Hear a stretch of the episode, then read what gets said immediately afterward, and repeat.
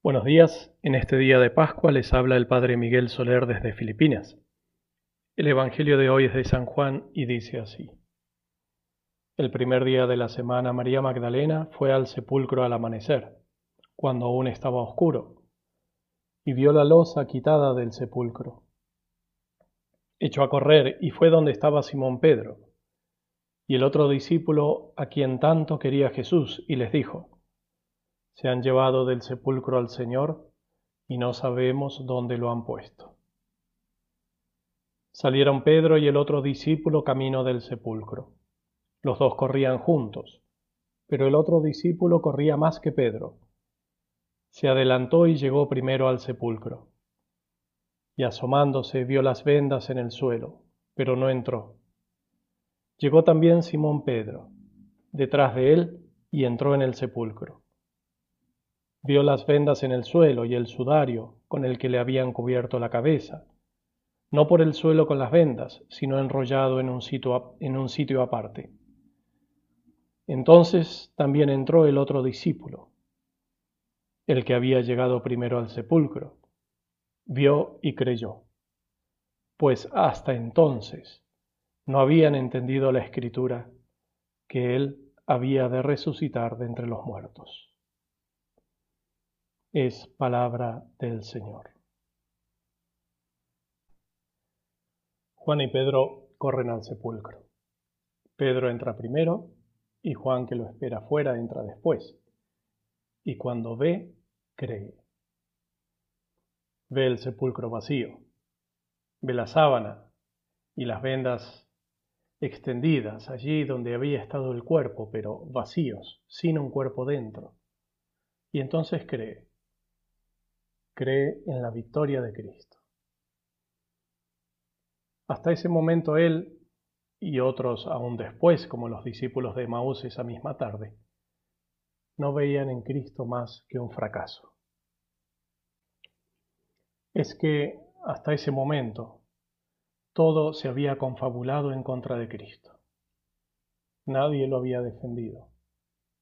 Nadie lo había salvado de la muerte el odio, el mal, el pecado, habían descargado toda su furia hasta destruir su cuerpo y llevarse su vida. Pero, y ahora Juan lo ve clarísimamente, no prevalecieron. No prevalecieron sus enemigos. La envidia de los jefes del pueblo, la traición de Judas, el abandono de los suyos, la cobardía de Pilatos, no prevalecieron. No pudo imponerse el demonio, por más que lanzó todas las fuerzas del infierno en contra de Cristo. Todo el odio que puede caber en la creación, descargado contra él, lo mató, pero no lo sometió. Todo el pecado del mundo que Cristo asumió, lo llevó a la muerte más humillante y dolorosa, pero no lo venció. Con la resurrección Cristo recibe el premio y la gloria que merece y que es suya. Pero la victoria se consumó cuando entregó su espíritu en manos de su Padre en obediencia filial. Ahora, en ese sepulcro vacío, Juan vio y creyó. La resurrección es la demostración absoluta e inapelable de esa victoria de Cristo, y Juan lo vio.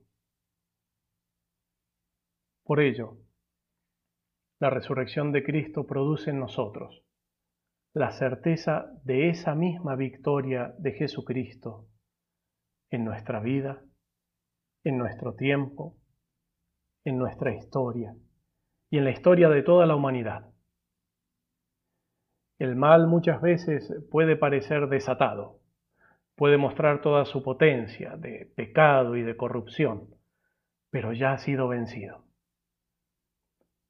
las consecuencias del mal, del pecado, el dolor y el sufrimiento, la enfermedad y la muerte, pueden caer sobre nosotros, pero no tienen la última palabra.